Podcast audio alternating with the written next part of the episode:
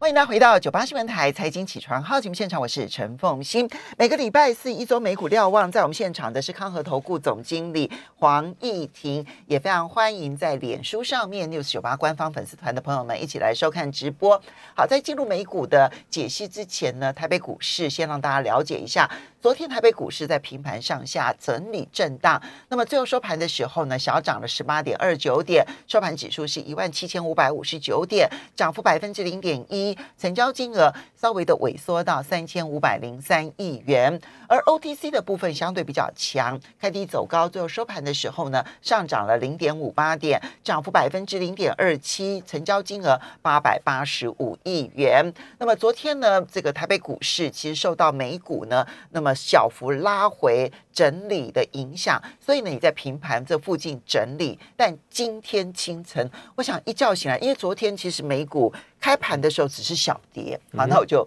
开开心心去睡觉了哈。然后结果没想到呢，一觉醒来了之后，哇，怎么跌这么重啊？是，然后再看到那个他所公布的消费者物价指数年增率高达百分之六点二，我想说，只有我一个人被吓到吗？结果刚刚疫情一进来就说他吓到了，他吓到了，他吓到了。我们一定要先从通膨开始说起。嗯，那昨天所公布的通膨数据，就消费的物价指数当然是相当的高。那呃，整体通膨数据的话，年增率来到了呃六点二，那核心通膨也来到四点六。那事实上，这两个数据都基本上都是将将近三十年甚至三十年以上哦最高的一个数值。那显就是说，呃，通膨压力呃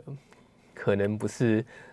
联准会能够忍受的，当然他们现在还没有松口啊。可是，如果是对照这就上一次开完会之后到现在为止，联准会官员的谈话，事实上有越来越分裂的趋势啊。例如像是呃 James Brown 哦，他哦甚至认为明年应该要升两次息。对，当然，但是像昨天的话，达里他的呃就认为说，目前还没有到调整货币政策的。的时间点或者是呃情境，所以联准会内部的分裂的情况，老实讲已经开始出现分化。那按照过往联准会的经验来看的话，事实上呃，当他们对于某一件事，包或呃，例如像是对经济的看法、通膨看法，或者是升息与否，或是调整货币政策与否的看法开始出现分裂的时候，呃，其实往往过一段时间就会朝向呃另外一方去去移动啊。那所谓的另外一方就是说目前的主流啊。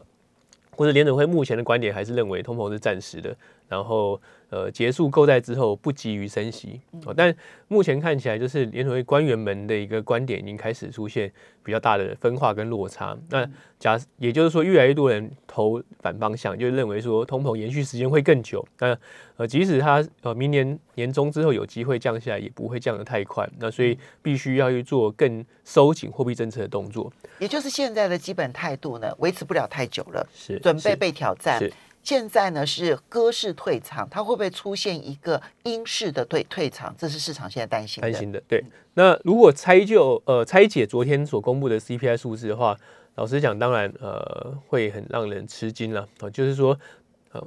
如预期的能源价格就油价哦带来的通膨的贡献度是相当高哦，那它的年增率哦接近六成，那当然不意外，因为现在油价是每桶八十几块，那一年之前其实还是相对低档。哦，所以呃这部分，而且这不算是核心通膨了，所以那这还算是稍稍可以被接受。但是有几个其他面向，第一个，哦，今年以来一直贡献非常大的通膨贡献度的，来自于呃二手车价的上涨。嗯，那呃七八月的时候，其实稍微涨幅有稍微收敛，但最近呃又开始哦喷出喷出去了。那呃十月份的年增率是二十六点四个百分点。也就是，呃，买同一同样年份或或是类似的车辆，其实你要增加呃四分之一的成本，对对，所以非常高。那新车的部分的话，也年增率也也来到了九点八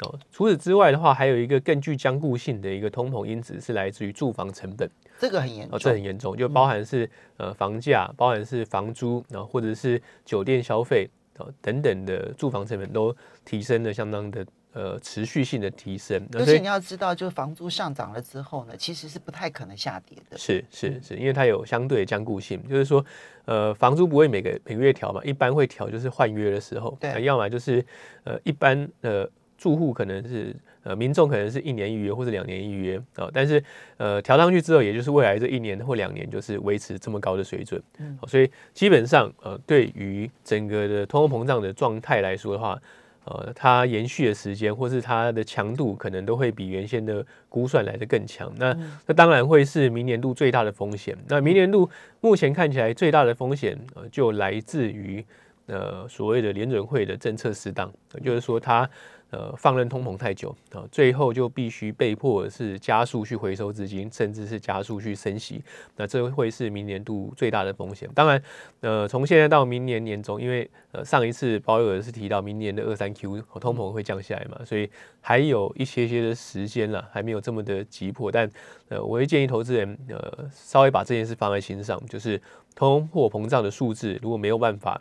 呃。随着时间的递延而慢慢的下降的话，啊，那其实就必须要戒更加的戒慎恐惧来看待呃目前的一个金融市场。我这边要提醒大家，因为现在我们在讲通膨率啊，都创什么三十一年来的新高啦，或者是什么二十六年、二十八年这样的新高，那其实它都是到了一九九零年左右的新高哈。那么，呃，因为我们现在回溯的话呢，整个一九八零年代是个大通膨年代。是。一九八零年代的时候呢，当时刚好就是延续了一九七零年代，然后一次石油危机，然后到了一九八零年代两次石油危机，所以一九八零年代其实是大通膨年代。是。在那一段期间，通膨率都是甚至有来过两位数的。对。所以我们现在讲说，好像是只有回到三十年前。可是，如果真的回到一九八几年的话，那那个通膨就已经是极为失控了。那因此，我们必须要注意说，这个三十年这个讯息，因为它意味着，不管是两千年的网络泡沫，或者是二零零八年的金融海啸，其实当时都有原物料价格飙升的问题。可是呢，现在显然比那时候的原单纯的原物料价格飙升都要来的严重。是是是。那呃，而且当然，很多人会归咎这一次的通货膨胀是来自于呃所谓的供应链的中断或短缺哦。但呃，事实上，如果各位再去看近几期的一个呃消费者物价的报告来说的话，呃，其实事实上，我觉得呃，各位如果是有去细看的话，其实可以发现，呃，推升通膨的力道不仅仅来自于供应面，其实也来自于需求面哦。毕竟就是。呃，一方面在疫情之下，大家缩减的需需求，那现在解封之后需求回笼啊。第二方面来说的话，就是前阵子呃，拜登政府的大力的呃现金的补贴，也让民众的消费力提升啊。那当然，其实呃补贴已经到期了啊。可是，呃，我们看到接下来就是就业市场，呃，整个薪资上升的速度也开始呃加速啊，所以基本上整个需求，我们并不认为它会很快的就消退。哦，当然，明年度来看的话，可能呃整个消费市场会有一些相对偏分裂的状态出现。那也就是说，呃，可能各位看消费市场的时候，可能你可以分三等份了啊，就是说最。高级的呃，大概就是奢侈品，然后中价位产品，然后跟最低端的民生必需品。嗯，那明明天呃，整体看起来明年度应该是良好一坏啊，就是民生必需品。那因为它的呃是大家都需要的，所以呃厂商转嫁的的能力还是很强，但民众还是有有消费的意愿出现。必须被迫消费。对，那。奢侈品的话，就是股价涨成这样，然后再加上房价涨成这样，其实呃，富人阶级或是中产阶级以上，他们的一个可支配所得哦，其实也是很高。那反正中间阶层可能会有一些排挤效应出现的，非必要的消费品可能会受到很大的冲击。是是，嗯，好，所以这个通膨呢，当然它对于不同产业会产生不同的影响，但是它对金融市场呢，现在目前看起来的冲击究竟如何？市场其实谈通膨有一阵子了，是是呃，其实前呃大概过去这半个多月啊，那么美国股市的大涨，俨然就是已经不在乎通膨这个议题。那现在通膨这个数字又震撼了市场之后，我们可以呃又会对市场产生影响了吗？还是市场其实对于通膨议题已经钝化了呢？其实通膨议题应该是没有被钝化，哦，至少在股票市场的反应来说的话，哦，特别在过去这一个月。呃，其实过去这一个月，呃，整个经济的呃车轮还是在滚动，但是呃市场呢，却是因为联准会呃，特别是上周的一个呃说法，呃淡化了对于通膨或者是提早升息的一个担忧，哦，让市场在过去一周其实是又多涨一段，啊，多涨一段。那现在这通膨数字就重新的告诉大家，就是通膨真的是一个很严重的事件哦，很严重的一个背景因素，必须要去正视它。那事实上，呃，除了消费者物价指数之外，其实生产者物价指数也非常高。哦生产者物价指数年增率是八点六，核心的是六点八，也是三十二年来三十二年的新高。对，那再加上说，其实呃，从第三季的财报来看的话，哦，财报公布的结果。跟后续呃 CEO 们、CFO 们他们的谈话来说，他们呃厂商都有转嫁成本的一个意图存在啊。当然，能不能转嫁成功，那还是看终端需求。但至少第三季告诉我们经验来说的话，其实消费者是买单的，所以他们还会继续干，呃，继续做呃成本转嫁动作的话，呃，就会让呃通膨更加的一个呃居高不下啊。所以通膨的确会是一个。呃，接下来市场非常非常关心的重点，那影响所及呢，有两个面向。第一个，最呃大板块的，或是一个大范围，当然就是会影响联准会的一个货币决策，或是市场对于联准会的货币决策的一个预期心理。哦，这呃，假设未来的一两个月还是维持相对这么高的水准，那不见得真的要是冲到七以上。但是如果还是维持在那五点多六，呃，就维持一段时间的话，事实上市场就会越来越担心这件事，联准会是不是会呃被迫要去做更紧缩资金的动作。第二个来说的话，就是呃，一旦呃，如果我们看到一件事，就是呃，消费者的一个信心指数啊出现钝化。出现消费意愿下降的话，这意味着就是厂商能够转嫁成本的能力也下降，那这与对于企业获利就会有所压力。好，所以我们稍微休息一下，等一下马上回来节目现场了。是。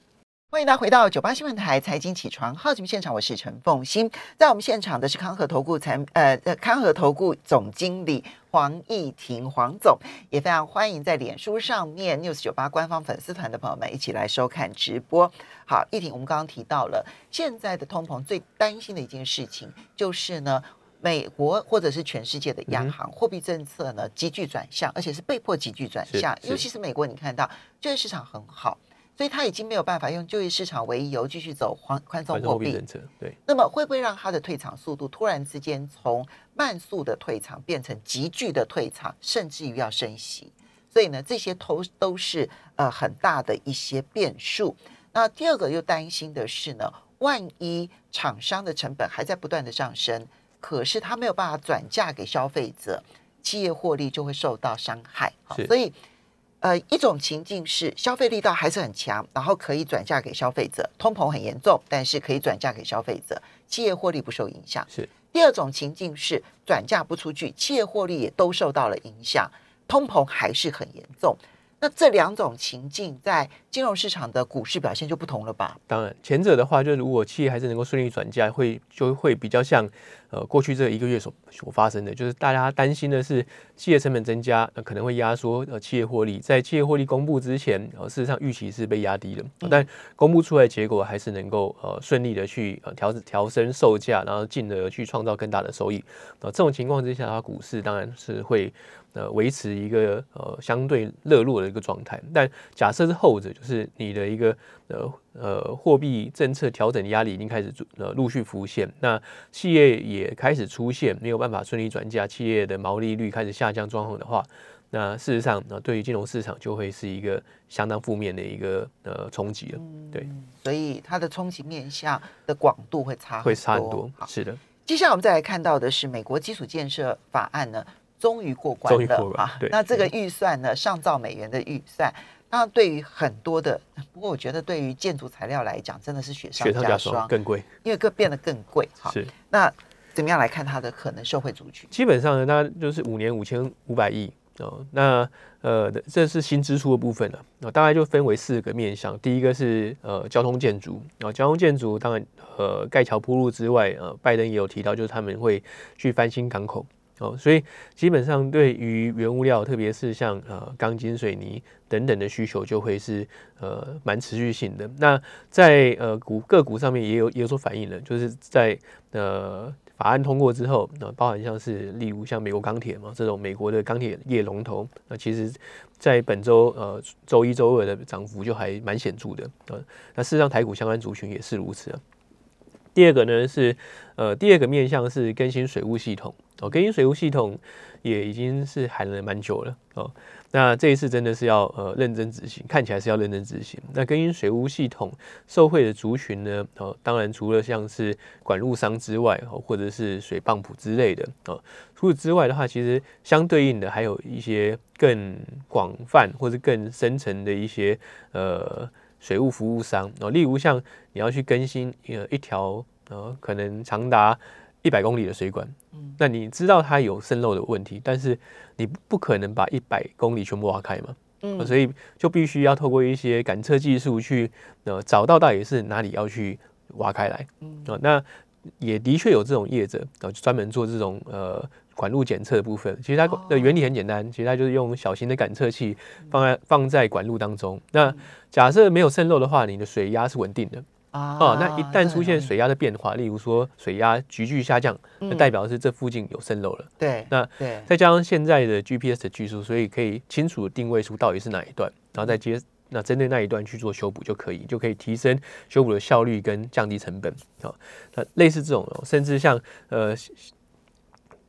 建好水务系统之后呢，当然你就需要呃水的呃处理的一些技术，让水变得更干净、更稳，水质更稳定哦，甚至是呃后续的废水回收之类的啊，所以这会是一个蛮广泛性的一个呃水务相关领域的的族群。那其实各位都可以去从中去找到一些投资的机会啊。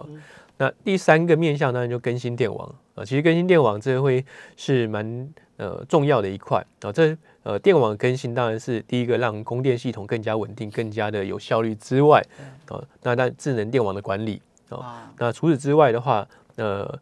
也应该会呃放入呃电动车的充电桩。啊，毕竟拜登政府是相当重视这一块，啊，所以是可以去呃琢磨它后续的一些呃执行细节。那因为目前只是法案嘛，所以执行细节还可以去去看待它。但整体来说，它大概的一个方向，最后一块是宽宽频网络的建构建构。啊，就是呃，美国的确它的呃行动网络的的是相当的薄弱。是，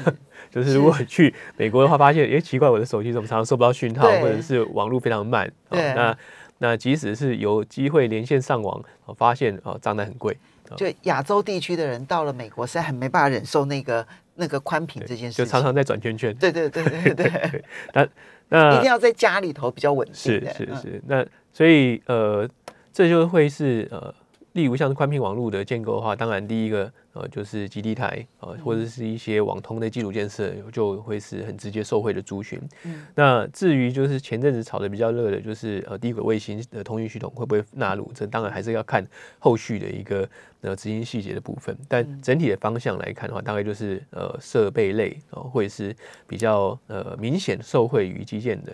呃基础建设的法案通过的一个受惠族群。好，所以盘点一下交通建设建筑好这些相关的，然后更新水。污染的这一些呃污水设施啊，然后还有包括了整个的供水系统的，然后呢还有包括了更新电网的，然后呢还有包括了宽宽频网络的这些，台湾当然也有一些受惠的。那美国其实这一部分的基础建设的部分，它中小企业比较多，对不对？所以它会在罗素两千或罗素三千表现会比较明显吗？如果纯粹就相关的领域来看的话。中小型类股会真的会是比较多，所以罗素两千当中的成分股可能受惠的会蛮多的。但假设是呃比较前端，就是基础基础建设这一块，呃应该说交通建设这一块的话，因为它涉及到比较多的呃钢铁，比较多的建材，那这呃会是偏向于中大型。所以呃整个的受惠来看的话，其实还是要从呃。日后所公布出来的执行细节啊，来再去寻找真正能够收回的标的。那现在其实只是一个呃炒题材的阶段呢，老实讲。好，炒题材的阶段。好，不过呢，上个礼拜呢，联准会呢，其实有一份报告里头啊，那么嗯，他要传达的是说，现在金融很稳定。对。但是他也要提到有一些风险，他提到的风险大概就分两大类。第一类呢是美国的资产实在是涨太多了。是的。另一类呢是。中国大陆的房地产的泡沫的这个问题，会不会蔓延成为影响到包括了美国在内的各个地方、各个地区？那它这里面暗示资产泡沫会不会有影响呢？基本上，其实联准会提到资产泡沫不是第一次哦，就是上一次就是因为他每个每六个月发布一次金融稳定报告，那上一次发布金融稳定报告的时候就已经提到资产价格更贵的部分，嗯，但他这一次有提出提醒说什么情况之下他认为说资产价格会大幅下跌，哦，第一个当然就是呃。投资人的投资情绪变化，那其实这个是一个很笼统的形容词啊。那当然背后的原因很可能会是那联准会货币政策的调整。嗯，好，第二只剩十秒了。哦，好好，那那整体来看的话，就是呃，整个价格很贵啊，但立即性爆掉的可能性不高哦。那今年到到从现在到年底来看的话，当然未来这两三周，所以我们先放在心上，还不急，对不对？